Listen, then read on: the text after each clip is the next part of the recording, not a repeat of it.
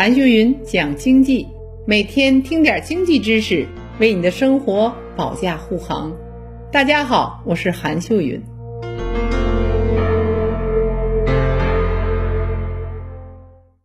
在二零二一年，我国出台政策之多，力度之大，不亚于任何时候。你像限制教培、调控房地产、反垄断、整治娱乐圈等等。如果说前四十年中国经济的上半场，很多人凭借胆儿大敢闯，政策的红利成了先富裕起来的人，那从今年开始，在中国经济的下半场，你该如何快人一步？最重要的一点是，你要清楚知道二零二二年的宏观政策的趋势变与不变。如果你不清楚大方向，细节做得再好也等于零。那大方向在哪里呢？接下来我就来分析一下二零二二年宏观政策的变与不变，哪些会变化，哪些不会变化呢？我们先来说三大变化。变化之一是制造业的投资，明年一季度经济增速有望反弹。十一月份呢，数据显示，目前经济活动已经有了企稳的迹象。十一月份出口同比仍然强劲增长百分之二十二，其中我们对东盟和北亚经济体出口好转了。外需强劲，加上之前煤炭和电短缺所导致的限产就有所缓解了，工业生产同比增速进一步小幅提高至百分之三点八了。中央经济工作会议也释放了明确稳增长的信号，政策方面有希望进一步放松，从而就支撑经济在二零二二年反弹。能源短缺会在冬天供暖季节过后得到进一步的缓解，来支撑工业生产。那投资方面呢？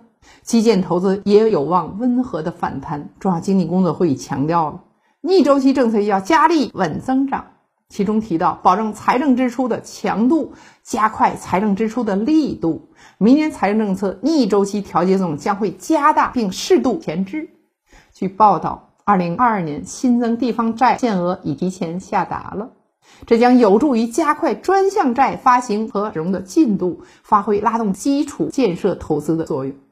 制造业投资也会稳步增长，受益于向科技创新、绿色发展的需求。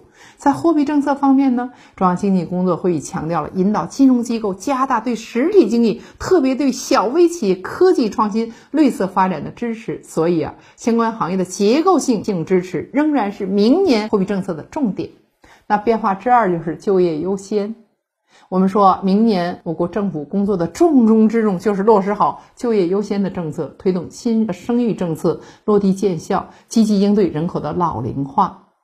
二零二二年的就业压力比较大，一方面呢，全国高校毕业生将达到一千零七十六万人，比二零二一年竞争了一百六十七万人。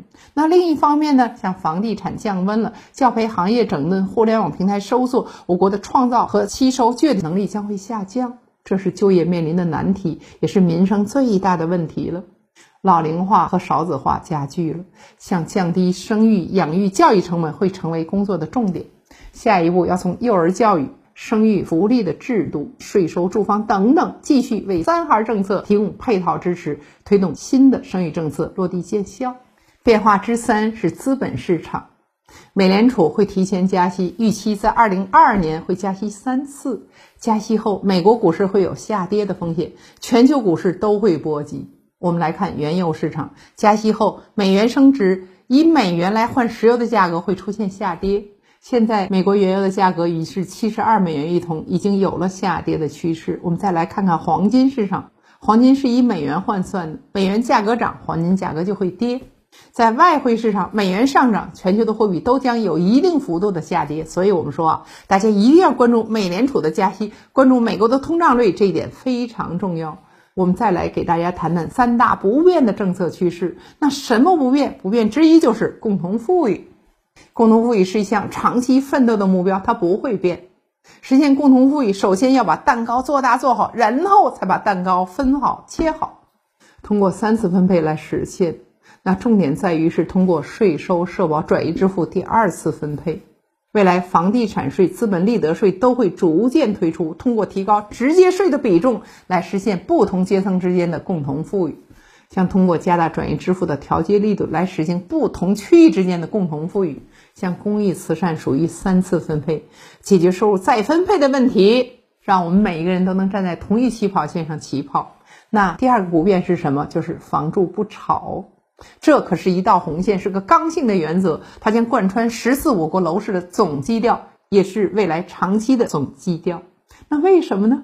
为的是推翻穷人头上住房这座大山，目标是加快长租房、保障性住房的建设。第三个不变的是反垄断。今年十一月份，我国反垄断局挂牌成立了。体现了我国对反垄断力度和持续性的决心。今年以来，为何强化反垄断呢？那垄断有什么不好吗？我们说啊，垄断破坏了公平竞争，它对中小对消费者都会构成伤害。二零二二年将会强化监管信号，反垄断的利剑高悬，不会改变。以上呢，就是我对二零二二年宏观政策趋势的判断。像制造业的投资、就业优先、资本市场都会迎来变化。而像共同富裕、房住少、繁荣的政策一定会坚持到底。二零二二年，我国经济会企稳回升，我们对此充满信心。好了，这一期就到这里，让我们下一期接着讲。